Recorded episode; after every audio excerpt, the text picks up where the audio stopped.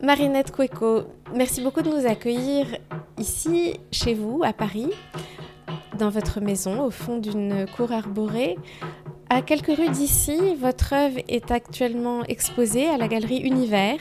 On peut y voir un ensemble d'œuvres récents, des entrelacs et une série d'ardoises. Il y a quelques herbiers aussi quand on avance dans la galerie. Vous venez aussi de montrer des œuvres au château de Chaumont-sur-Loire, des herbiers fantastiques, et vous ouvrirez bientôt une autre exposition au musée de Salagon près de Fort-Calquier.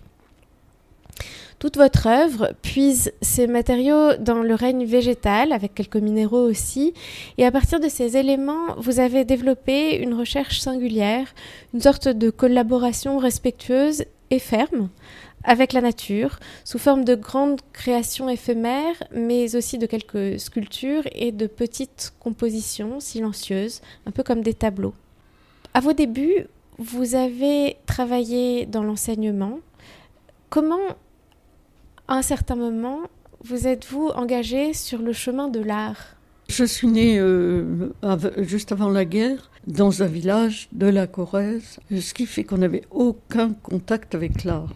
D'abord, il y avait la guerre, et puis ensuite, euh, euh, une pénurie. Alors, j'avais un prof de français qui était hum, très ouvert, qui nous faisait monter des pièces euh, qui étaient au programme quand on était au collège, et qui nous incitait à lire Art Spectacle, qui était un journal d'art mais les arts plastiques étaient peu représentés, c'était surtout sur le théâtre. Donc je m'intéressais surtout au théâtre, on lisait les pièces, on voyait, elles étaient montées, euh, il y avait le TNP, il y avait euh, quand même des, grands, des grands théâtres qui montaient. il y avait Jean-Louis Barrault, il y avait Jean Villard, il y avait... Enfin bon, c'était une ouverture sur la culture. Et puis dans ma famille, on lisait beaucoup. Mon père lisait énormément. Euh, moi, j'ai appris à lire sans, sans m'en rendre compte. Ce que je sais, c'est quand on m'a donné mon, au cours préparatoire euh, l'ABCDR sur lequel on allait travailler euh, toute l'année, euh, moi je l'ai, lu en entier le premier jour. Et donc mes parents se sont aperçus comme ça le soir, quand je suis arrivée à la dernière page, que je savais lire à ce moment-là, on m'a fourni euh, énormément de choses, même peut-être un peu trop, parce que mon père, qui aimait beaucoup Jacques London, m'a donné à lire tout ça dans la collection verte, enfin bon, à l'âge de 6 ans ou 5 ans, ce qui était un peu dur. J'ai échappé de peu au talent de fer que j'ai lu après dans mon adolescence. Mais euh, voilà. Mais quant aux arts plastiques, il n'y avait rien du tout. Rien, rien. Néanmoins, mon père dessinait. Il dessinait au crayon des petits paysages et des trucs comme ça. Mais c'était plutôt. Euh, il était exploitant forestier, alors c'était plutôt des paysages techniques. Mais j'ai retrouvé des choses que je trouvais très jolies et qu'il était en fait. Mais aucun lien avec les arts plastiques. Et c'est euh, justement par le théâtre que j'ai rencontré Kweko. On était très jeunes tous les deux, surtout moi. Et euh, il faisait les décors d'une pièce dans laquelle moi je jouais, je travaillais un peu sur les costumes, etc. Puis, alors là, je rentrée dans l'atelier. Je rentrée dans l'atelier avec euh, euh, curiosité, émerveillement, etc. Donc j'ai participé, enfin participé, non, c'est un mot trop fort, mais j'ai vu le déroulement de la fabrication d'une œuvre et je suis rentrée dans dans cette, dans cette atmosphère, dans ce, ces lieux vivants, euh, parce que j'ai suivi la jeune peinture, que, on allait à Paris régulièrement, on voyait les expositions, mais en même temps que le théâtre aussi, beaucoup. Le théâtre dans lequel vous vous êtes rencontrés, c'était quel théâtre? Il y avait des comédiens du théâtre de Toulouse, du Grenier de Toulouse et des, et des amateurs qui étaient plus ou moins conservatoires ou bien qui avaient fait des stages de théâtre, ce que moi j'avais fait aussi quand j'étais à l'école normale. Et on montait Don Juan de Molière. en plein air, à Userge. Il n'y avait pas de festival, il y avait le festival de Sarlat quand même, qui existait déjà, mais euh, il n'y avait pas beaucoup de choses. Euh. C'était le début des années 60 Non, 50. C'était 55, 54, 55. Ensuite, est-ce que vous avez un premier souvenir d'une œuvre quand vous avez été donc voir des musées à Paris, les premières choses qui vous ont marqué, vos premières découvertes? Ben, Tout, parce que la jeune peinture, c'était la folie. Hein il y avait Rebérol, il y avait, euh, c'était, il y avait Arroyo, il y avait tous ces gens-là, il y avait Ayou, enfin, toute la nouvelle figuration qui commençait déjà très jeune, mais qui commençait déjà à, à être euh, avoir des œuvres très engagées, euh, très parlantes. Et puis, euh, au, musée d'art moderne, une pièce dont je me souviens euh, énormément, c'était une pièce de Bissière qui, pendant la guerre, n'avait pas de matériel, vivait à la campagne, dans sa maison du Lot. Et sa femme lui trouvait des vieux tissus, des petassous, comme on dit en occitan. Et lui avait fait des tapisseries qu'elle cousait avec, avec des, des petassous, justement, de toute nature, des vieux vêtements, des, des choses comme ça. Et avec tous ces euh, matériaux disparates, euh, misérables, il y avait une œuvre, une tapisserie immense, magnifique. Et ça, je m'en souviens, c'était un choc. Après, j'ai toujours euh, eu beaucoup de, considération et d'amour, et plus que ça, une espèce de, de, de relation affective profonde pour les arts premiers en particulier pour des. J'avais vu une, nouvelle, une exposition d'œuvres de Nouvelle-Calédonie où il y avait des, des œuvres qui, qui alliaient le minéral et le végétal et qui m'ont beaucoup passionné. C'était au musée de l'Homme? Non, c'était. Je sais plus. Musée de la Porte Dorée? Non, c'était. Euh, à Vincennes, un lieu improbable. Je ne sais plus. À cette époque, il y avait le musée d'art moderne était, il n'y avait pas encore l'art, il n'y avait pas encore euh, euh, cet aspect euh, fantastique de, d'enthousiasme et, il y avait des expositions un peu partout. Il n'y avait pas Pompidou, bien sûr. Il y avait la rue Berrier qui commençait, mais c'est peut-être avant même là.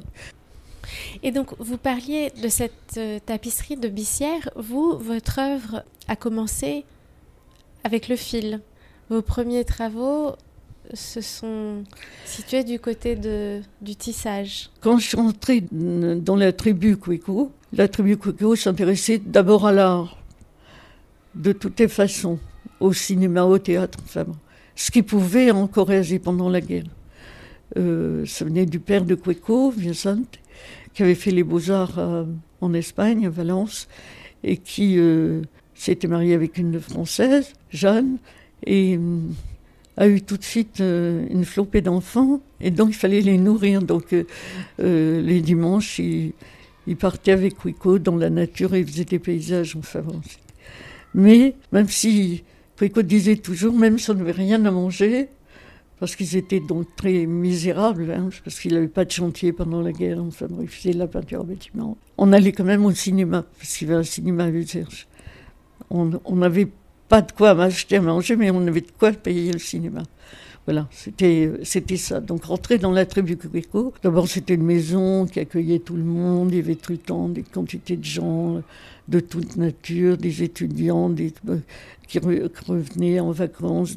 C'était une façon, une façon de vivre. Et il fallait qu'on s'intéresse à l'art, sinon on n'était pas considéré du tout. Donc moi, ça m'allait très bien, ça. ça n'a pas été bien pour les, toutes les autres femmes qui sont rentrées dans la tribu, mais moi, ça m'allait très bien. Et donc, et donc comment l'usage du fil s'est-il Oui, alors, à vous? pendant la guerre, on faisait feu de tout, hein, parce qu'on n'avait rien. Et on, était très proche de la nature, parce que la nature nous fournissait la nourriture, elle nous fournissait... Euh, il y avait le maquis tout autour, mon père était communiste, enfin il fallait il y avait des abris, il fallait se cacher, la nuit ils allaient dormir dans les bois, enfin bon, c'était très compliqué. Donc j'ai appris la discrétion, la sobriété et aussi, euh, oui, euh, et de, savoir vivre avec la nature, c'est-à-dire une façon qu'on appellerait maintenant écologique. C'est-à-dire on vivait de légumes du jardin, de, des, des cueillettes, des, des champignons, des choses comme ça. Il n'y avait pas de viande. S'il y avait un poulailler, ma mère avait un poulailler au fond du jardin. Et, j'ai appris aussi à coudre, à tricoter, à, crocheter. Euh, ma grand-mère savait filer, etc. M'a appris des choses. Euh, elle m'a appris à filer. Donc, euh, les, métiers du textile, c'était du textile ménager, d'une certaine façon. Mais moi, j'ai toujours été habillée jusqu'à l'adolescence par des vêtements qui étaient faits par ma mère, des pullovers qui étaient tricotés par ma grand-mère. On faisait, euh, avec deux vieux pullovers, on faisait euh, un troisième qui était tout neuf. Euh, moi, j'ai passé toute la guerre où il a fait très très froid dans ces années-là, ces années 40. Il, il y a eu des hivers épouvantables. J'avais une cape qui était faite avec une couverture de l'armée que mon père avait ramenée de ses permissions. Donc vous voyez, c'était quand même la pénurie. Donc moi j'ai appris toutes ces techniques. Je sais très bien. Donc au théâtre, j'ai fait aussi des costumes quand j'ai euh, travaillé comme, amateur, dans, des petites troupes. J'ai travaillé sur les costumes. Je sais coudre, je sais euh, faire n'importe quel vêtement, n'importe quel pull ouvert, enfin plein de choses comme ça. Donc la, tapisserie m'a paru être euh, était la continuité, enfin une espèce de continuité. Donc je suis allée chez une tisserande qui venait d'Europe centrale, qui était extrêmement douée, qui faisait des choses magnifiques, des tissus absolument remarquables, qui étaient vendus dans des galeries à Paris, genre Galerie du siècle, qui a existé de ces dates-là. Et elle m'a appris le métier complètement. Donc moi j'ai commencé à tisser avec toutes sortes de fils, de fibres et de choses comme ça pour faire des tissus. J'habillais les amis, la maison, etc. Et puis je me suis mis à chercher euh, des, fibres un peu plus compliquées, des fils de lin, de chanvre, de d'ortie, mais qui étaient des fibres sèches. Et un jour, je me suis dit, mais à force de avec le papier aussi, je travaillais des papiers déchirés. Au lieu de de travailler avec les fibres végétales sèches, pourquoi pas avec les fraîches. Donc j'ai essayé de travailler avec les herbes fraîches. Et là, c'est un, un, continent complètement différent qui s'est ouvert. Je n'ai plus touché ni à la laine, ni au lin, ni à quoi que ce soit. Et je me suis aperçue que L'herbe, on pouvait en faire un, fil continu, à force de nœuds et de répétitions, etc. Et qu'on pouvait s'en servir comme d'un crayon pour dessiner, mais aussi que chaque, chaque plante avait sa personnalité, sa forme, son graphisme, sa forme décorative, etc. Et que pour chaque plante, il fallait euh, inventer une technique pour la représenter. Et ça, c'était passionnant, enthousiasmant. Donc j'ai travaillé d'abord sur des petits formats, 42 par 42. Je sais pas pourquoi. Peut-être que j'avais un support euh, comme ça. Et puis parce que ça tenait bien dans la main.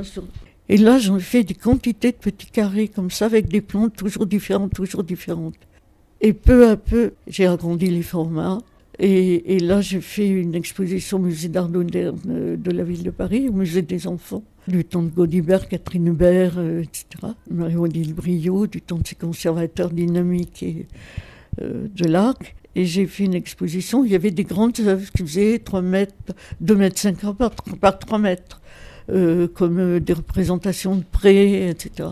D'herbes à la fois ou tissées, ou nouées, ou entrelacées, ou des choses verticales suspendues, des fils d'herbe qui constituaient des, des espèces de, de, lieux fermés, etc. Travaillant aussi sur euh, le, visuel et sur l'odeur, parce que ces herbes-là, euh, très odorantes. D'ailleurs, dans le musée des enfants, pour faire asseoir les enfants, on avait amené des cubes de foin bottelé, ce qui ajoutait à, qui sentait terriblement. On se, croyait, on, on se croyait à la campagne au milieu de la fenaison. Je, crois que vos premiers tressages en herbe fraîche datent de 1978 et l'exposition du musée d'art moderne, elle date de 86. Est-ce que euh, cette exposition a changé beaucoup de choses pour vous? Comment a-t-elle été reçue? Est-ce que c'était facile d'introduire ces matériaux au musée à l'époque? Moi, j'étais très heureuse. Catherine Hubert était très heureuse aussi, je crois, et tous les gens qui m'avaient aidé dans cette exposition étaient très heureux. Il y a eu un monde fou, tellement que ça devait s'arrêter au mois de juillet et ils ont prolongé jusqu'à la rentrée, jusqu'au mois de septembre. Donc ça a duré très longtemps. Beaucoup d'étrangers, donc je suppose d'intérêt. Du coup, moi, été invitée dans différents lieux. Euh, expositions, etc. Mais, si vous voulez, c'était pas un intérêt. Ça intéressait beaucoup les enseignants, beaucoup les femmes, des marginaux, et pas vraiment le milieu de l'art moderne critique, euh, universitaire, euh, commissaire euh, d'exposition, etc. C'était plutôt un intérêt marginal. C'était aussi l'époque où il y avait le musée du Creusot, les écomusées, le début des écomusées, donc il y avait un, engouement pour ça. Et au musée d'art moderne, Daniel Molinari organisait en permanence des expositions sur des tisserandes qui étaient à la fois tisserandes, sculptrices, euh, etc. Beaucoup de femmes. Parmi les gens qui s'intéressaient à mon travail, il y avait vraiment beaucoup de femmes et beaucoup d'enseignants. Voilà, c'était ça. Et ça m'a ouvert donc des expositions, mais ça ne m'a pas ouvert euh, une porte sur le métier. Par exemple, euh, moi, je ne me sentais pas faire le même métier que Coco, euh, si vous voulez. Et j'allais à la jeune peinture, mais pour moi, c'était des peintres qui peignaient, etc. Un engagement, une figuration, etc. Peut-être un peu plus proche de, de support surface, mais, mais pas vraiment, parce que bien là, m'avait dit des choses sympathique sur mon travail. Euh, j'avais fait un travail à la, euh, dans le jardin, et euh, même Moltonski m'avait dit quelque chose d'intéressant, mais parce que c'était singulier de tresser une, prairie comme, comme, une chevelure africaine entièrement couverte de, tresses, etc. il y avait plutôt de l'étonnement que de l'intérêt. Ça m'a pas ouvert une porte sur le métier des arts plastiques, euh, les jeunes peintres, etc. À part marginal un peu. Et, même moi, je considérais tout ce travail comme. Euh, bon, certaines œuvres étaient éphémères, par exemple à la rue Berrier, quand ça a repoussé, quand l'herbe a repoussé, elle a dévoré complètement tout le travail que j'avais fait. Mais il y avait aussi des œuvres qui se détruisaient parce que, parce que l'herbe était l'herbe vulnérable trop desséché, etc. Donc pour moi, c'était un jeu très, très amusant, je dis bien amusant, très enrichissant, mais un peu dérisoire, quoi. Enfin bon, euh. Et c'est Queco qui m'a fait comprendre que c'était pas si dérisoire que ça, et qu'il fallait continuer parce que parce qu'il se formait quelque chose de de, de, vraiment dans le domaine de l'art et que qu'il fallait aller de l'avant. Voilà.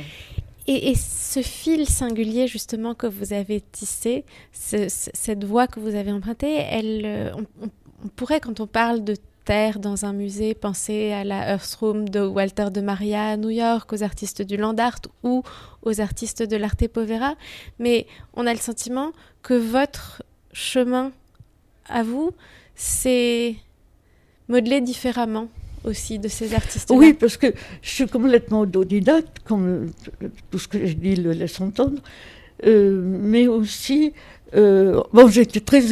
Moi, j'avais travaillé avant, avant le land art. Quand j'ai vu le land art, je me suis dit, ah voilà, il m'intéresse cela. Mais euh, très vite, je me suis rendu compte que euh, c'était des gens qui étaient dans, qui voulaient jouer avec euh, l'immensité de la nature, fallait vers leurs œuvres de loin. Tout ça a été construit, tout ça été trop fort, trop violent pour moi, trop violent. Tandis que moi, quand je faisais une œuvre dans la nature, euh, il fallait que ce soit complètement en accord avec le lieu. Et je disais, cette œuvre est réussie si on a l'impression qu'elle a toujours été là. Donc ça voulait dire qu'elle s'intégrait parfaitement dans son milieu. Ça n'est pas vraiment euh, l'esprit du land art, qui justement est un peu brutal par rapport à la nature. Quant à l'arte povera, alors je serais plus proche de l'arte povera à cause de la simplicité, de la sobriété. Mais en même temps, euh, je les ai rencontrés un peu tard. Moi, j'avais déjà fait mon chemin, d'une certaine façon. Est-ce que vous avez croisé le chemin de Sheila X? Ah oui, parce qu'on a exposé ensemble dans des expositions. au, musée, au musée des arts décoratifs, euh, il, y avait une, grande exposition qui était à la fois aux arts décoratifs et à l'école des beaux-arts et qui était organisée par euh, la revue Textile Art et par François Maté au musée d'art décoratif et hum, qui s'appelait euh, Fibre Art, qui rassemblait des quantités d'artistes qui travaillaient avec le fil de tous les pays du monde. Enfin, bon. Et il y avait chez Laïx qui avait une grande. Euh, moi j'avais une salle, Pierrette Bloch avait une salle, chez avait grand, le grand passage au musée des arts décoratifs. On était dans le même euh, lieu, donc on s'est rencontrés en tant qu'artistes. Mais moi, j'avais vu déjà son travail au centre américain. Elle avait fait une exposition. Elle a exposé aussi en Provence, dans un village où j'exposais aussi. Enfin, donc on s'est rencontrés. On se connaissait, mais elle, elle travaillait à l'époque sur, sur les linges qu'elle allait chercher dans les hôpitaux, etc. Et puis elle avait fait un voyage en elle a fait un voyage en Israël où euh, elle avait rencontré des gens qui fabriquaient des t-shirts, qui découpaient à la scie, vous savez, sur des modèles. Et donc elle, elle utilisait tous ces déchets de, de tissus pour faire des œuvres comme ça, suspendues sur des fils ou étalées dans des prés, etc. Ça, ça m'intéressait beaucoup. Mais en même temps, après, elle a travaillé sur le tissage. Mais j'ai vu ça à, Pompidou euh, dans sa dernière exposition. Euh, ça, je ne connaissais pas. Elle n'avait pas été en Amérique du Sud et fait tout ce travail sur le, sur le tissage. Moi, le travail sur le tissage, je l'avais fait avant, auparavant. Euh, et le village de Provence dans lequel vous exposiez, c'était où? C'était euh, Les Ancres, c'était le village paysan de, Villeneuve, de Villeneuve-les-Avignon. Et là, il y avait dans le village même, dans les rues, etc., des expositions à la fois euh, de céramistes et de, de tisserands, des choses comme ça. C'est à cette époque que François Maté avait fait cette immense exposition aux arts décoratifs qui avait eu un succès fou et qui avait fait beaucoup de bruit et qui s'appelait Artistes Artisans. Et, et donc, euh, si vous voulez, ces expositions aux angles, il y en a eu toute une série, je ne sais pas, ça a duré dix ans à peu près était dans cet esprit. Artiste, artisan, il y avait euh, des gens qui travaillaient le verre dans une cour, etc. Il y avait des, céramistes qui cuisaient dans un four. Il y avait des expositions de céramique dans la rue. Il y avait des, des tissus peints, euh, genre support surface, sur les murs. Des... Enfin bon, voilà, ça c'est... Là, et là, il y avait un, bel accrochage dans une rue là, de, de chez Laïx. Alors j'aimerais à présent que on parle de la manière dont vos œuvres s'élaborent. Et pour commencer, la manière dont vous rassemblez les matériaux, ces, végétaux que vous cueillez, que vous collectez au cours de longues promenades, est-ce qu'on peut dire que vos œuvres s'élaborent par cycle, peut-être liées aux saisons? D'abord, je voudrais dire, euh, parce que ça éclaire un peu tout, que quand j'ai quand j'ai commencé à faire ces petits carrés avec euh, des œuvres très, très, avec des plantes très très différentes, en trouvant pour chacune une façon de, les, travailler, de les montrer euh, et d'élaborer une façon de faire pour chacune, euh, je me suis dit que il fallait que j'en sache un peu plus sur ces plantes. Donc je me suis mise à faire un herbier avec ces plantes. Je voulais connaître les noms, tous les noms, euh, euh, la façon dont elles vivaient, où elles vivaient, euh, le climat qui leur convenait, le, le, sol qui leur convenait, etc. En me disant que utiliser ces plantes et ce long compagnonnage que j'avais avec elles pour les travailler faisait qu'elles méritaient que je sache leur nom, que je les nomme par leur vrai nom. Alors déjà, euh, j'avais fait un peu de botanique avec mon père et puis un peu au cours de mes études. Donc je me suis replongée dans la botanique et j'ai commencé à faire un herbier. Et cet herbier, qui a donc commencé très vite, quand j'ai commencé à travailler avec l'herbe, il se prolonge jusqu'à maintenant. Je continue à faire. C'est un herbier qui, au début était très botanique, justement, avec le nom latin, le nom français, tous les noms vernaculaires et c'est magnifique, il y en a de très beaux, etc. Puis la saison, le lieu où j'ai ramassé, euh, l'endroit, s'il était humide, ensoleillé, etc. etc. Ça, c'était les herbiers botaniques. Et après, j'ai trouvé qu'on pouvait faire quelque chose de plus graphique, de plus intéressant. Euh, donc j'ai eu besoin d'élargir. Donc j'ai doublé. Euh, les herbiers faisaient aussi 45 par 45. J'ai doublé la, la, taille. Puis, euh, puis je l'ai triplé. Puis ensuite, je me suis dit, mais avec les feuilles, avec les, ça fait des matières comme des tissus. Il faut travailler plus grand. Donc j'ai travaillé sur, euh, euh, en gros, 2 mètres par 2 mètres. Puis ça passait, quand on a déménagé, ça passait pas dans l'escalier pour aller euh, dans la réserve. Donc j'ai ça, a été 2 mètres par 1, mètre 50. Enfin bon, les, les, les, les, dimensions ont varié. Puis quand j'ai quand j'ai été malade, quand Coco était malade, enfin, j'avais moins de disponibilité, j'ai réduit et j'ai pris le quart du carré. Donc j'ai travaillé sur euh, des petits formats. Et là, avec des. C'était aussi une période où j'étais fatiguée, donc je ne pouvais plus faire mes, grandes balades. Et donc j'avais des matières bien souvent en quantité réduite. Donc j'ai fait des petits, euh, des petits formats. Et pour pouvoir montrer ces petits formats, j'ai fait des livres euh, qui sont sur un thème, en général en relation avec une exposition. Alors, il y a ce grand plaisir à nommer ces plantes et j'ai pas résisté. J'en ai relevé quelques-unes.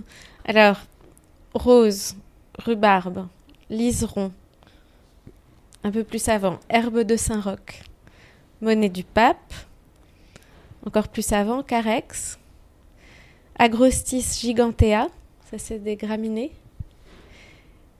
Genista cinerea, ça c'est des genêts cendrés. Sarotamus scoparius, ça c'est des genêts à balai. Et alors là, le nom d'usage est presque aussi bien que le nom savant.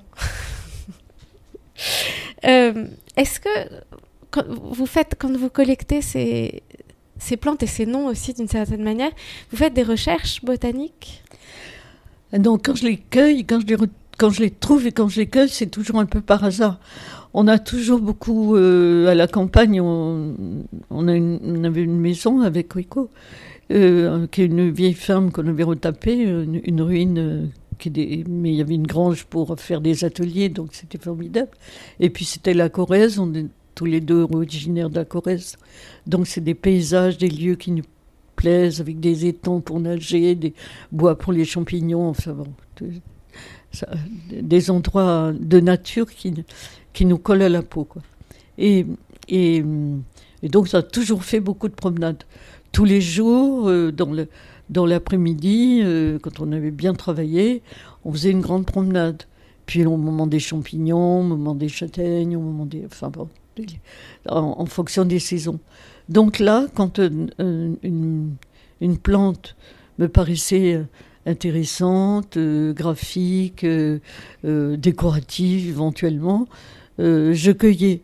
Et si j'arrivais à en faire quelque chose, je revenais sur les lieux, chercher d'autres. donc c'est un, peu un hasard. Et après, si c'est une plante connue, euh, bon, ça va, savais, savais déjà pas mal. Si c'est une plante inconnue, il y, en a beaucoup, parce qu'il euh, y a des milliers, des milliards de, variétés de plantes. Donc, je commençais mes recherches dans les flores. Euh, j'ai des tas de flores, de, de, livres de botanique, etc. Et donc, je de façon les connaître bien. Voilà. Et ensuite, donc de retour de ces promenades, ces plantes, vous les stockez? Quand on était en Corée, je travaillais avec la plante semi-fraîche parce que quand elle est fraîche, euh, elle est, elle est très fragile. Les plantes sont très fragiles, cassantes. Euh, quand elles sont fraîches, donc il faut laisser, faut attendre un peu que la sève s'écoule, enfin qu'elle se, qu'elle se, qu'elle se dessèche un peu. Mais quand elles sont trop sèches, elles sont cassantes aussi. Donc il faut trouver le. faut avoir le. faut sentir le bon moment, quoi. Et, et alors quand on était en Corée, j'ai travaillé directement. Hein, là, ça restait au repos pendant deux, trois jours et puis je travaillais. Euh, ici, euh, quand on habitait Montmagny, on avait un grand jardin que j'avais laissé en friche et dans lequel je cueillais beaucoup de choses, énormément. Donc je pouvais travailler comme en Corrèze. Mais certaines plantes ne pouvaient pas, euh, les plantes des milieux humides, enfin certaines plantes ne pouvaient pas pousser dans mon jardin. Et, quand je suis revenue ici, c'est la totalité, parce que c'est pas un jardin, c'est un petit. C'est quelques plantes, quoi. Il n'y en a aucune que je C'est une très jolie cour, mais c'est. c'est pour le plaisir et pour le nez, quoi.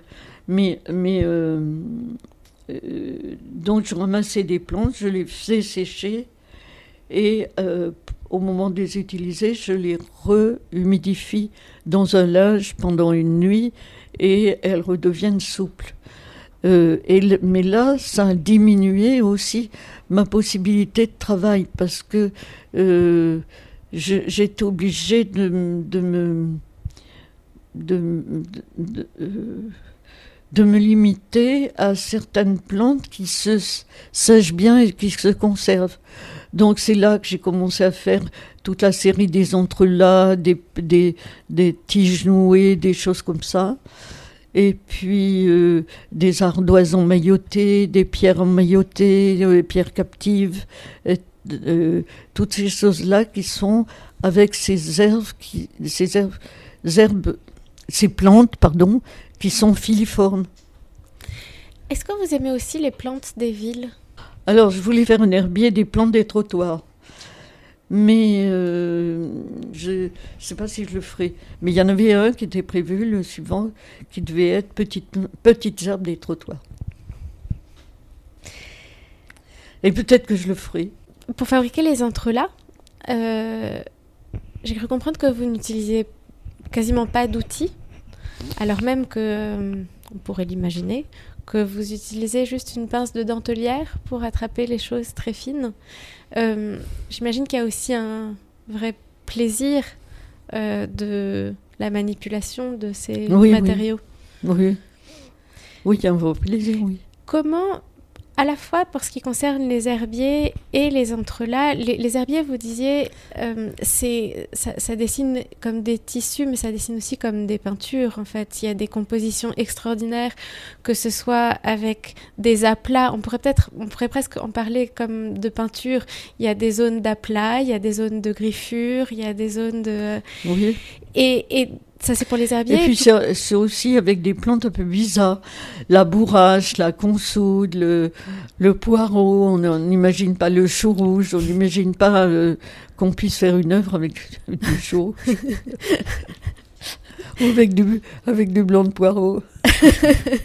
et puis la consoude, la, la consourde, la bourrache, euh, euh, toutes ces plantes sont, sont, des plantes qui ne sont pas connues. Le, la, pulmonaire euh, sont des plantes qui ne sont pas, sont pas vraiment connues. La berce, tout ça, c'est des plantes. c'est pas c'est des plantes sont pas des plantes exotiques mais sont des plantes qui ne servent pas vraiment dans l'alimentation et donc qui sont pas cultivées donc qui ne sont pas connues du grand public disons il y a certaines euh, pages, certaines feuilles qui sont euh, couvertes entièrement comme des all-over, et puis il y en a d'autres où il y a des, comme des motifs disposés sur la page. Comment vous élaborez les compositions? C'est les plantes qui vous dictent? Les plantes, euh, les plantes ont une forme et, et un aspect. elles sont, elles s'assemblent de façon différente. Euh, pour recouvrir la surface ou ne pas la recouvrir, justement. Elles sont. Euh, et c'est. Euh, une espèce de. C'est en le faisant. Mais toutes les œuvres que j'ai faites, toutes, la, la texture, la, la technique, le, faire, se fait en allant, en le faisant. C'est, il y a beaucoup d'aléatoires, mais en même temps, un, aléatoire euh, euh, toujours euh, repris par, le raisonnable et par l'équilibre et un essai d'harmonie, etc. Et effectivement, on ne sait pas bien quand c'est fini, hein, mais les peintres aussi le disent comme ça. Je me souviens qu'on disait une toile est finie, est, finie 100 fois avant qu'on abandonne. Mais, euh, là, c'est un peu pareil. Euh, un beau jour, on dit bon, voilà, c'est en équilibre. C'est en équilibre, tout va bien. J'arrête. Mais si je la revois un mois après ou un an après, je me dis ah non, il aurait fallu continuer. Alors je continue euh, un peu. Pour ce qui concerne les entrelacs, donc c'est des petits fils que vous avez vous-même tressés et ensuite que vous nouez les uns aux autres comme des sortes de, de toiles d'araignée végétales ou de, grands filets. Mais il y a à l'intérieur de ces images, parce que ça fait des images, euh, des, formes extrêmement diverses. Il y a des grands triangles qui apparaissent, et puis il y a des vides comme des silences, puis il y en a d'autres qui sont beaucoup plus denses. Euh, toutes ces formes-là, elles se dessinent par des petits nœuds que vous faites. Il me semble que là, il y a quelque chose qui, est, euh, qui a une certaine... Peut-être que parler de violence serait excessif, mais en tout cas, il y a un rapport aux matériaux naturels qui est sans complaisance. parce que les, les, les, nœuds, ils font partie de, ils font partie de l'œuvre ils ont, ils ont un sens d'un point de vue, un sens, une place d'un point de vue plastique. Hein. souvent, les nœuds, ils sont pas n'importe où. Euh, et puis les nœuds, bien souvent, ils rassemblent. Euh, ils ressemblent à un faisceau d'herbes. Ils, jouent un rôle de, euh, un rôle de rassembleur. Mais là, c'est aussi un point de vue plastique. Et quand vous parlez d'araignées, euh, ça m'amuse parce que euh, là, je suis en train de faire des choses. Enfin, depuis le confinement, j'ai pas beaucoup travaillé parce que j'ai été malade, mais quand même, il y a eu des petits espaces. Et puis là, depuis une semaine, dix jours, j'ai recommencé à travailler. Et j'ai fait des œuvres petit format d'abord, et puis plus grand format. Et je les appelle les, les, désordres de la recluse la recluse, c'est une araignée qui reste confinée. Et, là, ce sont des fausses toiles d'araignée, des toiles d'araignée complètement bouleversées. C'est pour ça que je dis les désordres euh, qui sont à la fois euh, matériels et un peu mentaux aussi. Peut-être qu'on peut dire un mot aussi d'une série un peu différente d'ardoises. Euh, des ardoises qui sont soit nouées par des petits fils, soit parfois collées. Euh, et parfois, elles sont euh, comme insérées dans des, dans des entrelacs. Euh, est-ce que quand on regarde des dessins faits avec des petits fils végétaux sur des ardoises et qui, se, qui prennent forme à travers des petits trous que vous faites dans les ardoises et à travers lesquels vous passez ces fils végétaux, on a parfois l'impression de voir des écritures. Et en fait, cette question de l'écriture, elle se pose aussi dans, dans d'autres aspects de votre œuvre. Est-ce que vous avez le sentiment de, de faire votre écriture? Euh, Oui, tout à fait. Euh, euh, ces ardoises, c'est un peu occasionnel. Il y a eu une grande tempête en Corrèze et il y a beaucoup d'ardoises de la grange. La grange a été complètement euh, découverte. Toutes les ardoises, pas toutes, mais presque toutes les ardoises sont tombées, sont fichées dans le sol. Et euh, on était atterrés, évidemment, parce que le toit était détruit. Mais c'était magnifique, ces ardoises plantées dans le sol. Et, et a commencé à les ramasser et à dire je vais peindre euh, je vais peindre sur chaque ardoise, euh, chaque jour je peindrai euh, sur une ardoise le ciel du jour. comme ça, elles garderont le souvenir de ce qu'elles voyaient quand elles étaient sur le toit, face au ciel. Bon, alors j'ai suivi ça tout, tout, un été. Et puis en même temps, ces ardoises qui étaient percées, percé, des fois percé deux, trois fois, parce que à cause du réemploi, hein, quand euh, une ardoise c'est une valeur, une ardoise. Hein. il faut la sortir de la terre, il faut la cliver, il faut donner la forme. Donc, euh, une ardoise peut être réemployée quand elle est, quand elle est, elle est, elle est tombée du toit, elle peut être réemployée. Donc, on fait des trous. Je me suis dit, mais avec ces trous, on peut faire quelque chose. Donc, j'ai commencé à, voir comment on pouvait passer des fils dans ces trous pour faire justement des écritures. Et là, j'ai chargé des signes. Alors, il y a toutes sortes de signes. Il y a des signes euh, qui correspondent à, des écritures euh, actuelles ou des écritures, mais aussi à des signes trouvés dans les grottes, à, des signes maçonniques, à des signes. Enfin, bon, toutes sortes d'écritures. Euh, c'est très passionnant parce que sur les grands formats, qui, sont, qui sont absolument du hasard, puisque c'est la façon dont les ardoisiers euh, les ont découpés dans la, dans la mine et les ont ramenés pour eux les travailler avec des outils. Euh, moi, j'ai choisi des formes triangulaires, etc., des formes qui m'intéressaient, et je les ai euh, soit percées, soit avec des écritures ou des enroulements, etc. Alors ça, c'est plus récent, les grandes, grandes ardoises.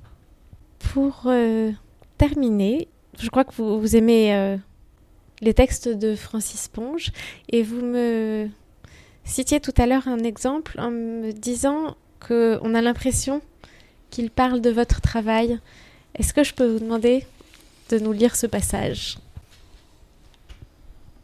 Il semble que la matière organique, sous cette espèce, cessait une sorte de perfection analytique s'exprimant de façon scripturale, par déploiement, par division, note, appendice, extension de son réseau, invasion, innervation, articulation et vascularisation de l'espace, broderie jusqu'à l'extrême bord du canevas, pour cacher autant que possible tout ciel, occuper entièrement toute page, prendre le monde dans son filet, l'embrasser, ou le ficeler tout entier en se développant, en tissant à sa mesure.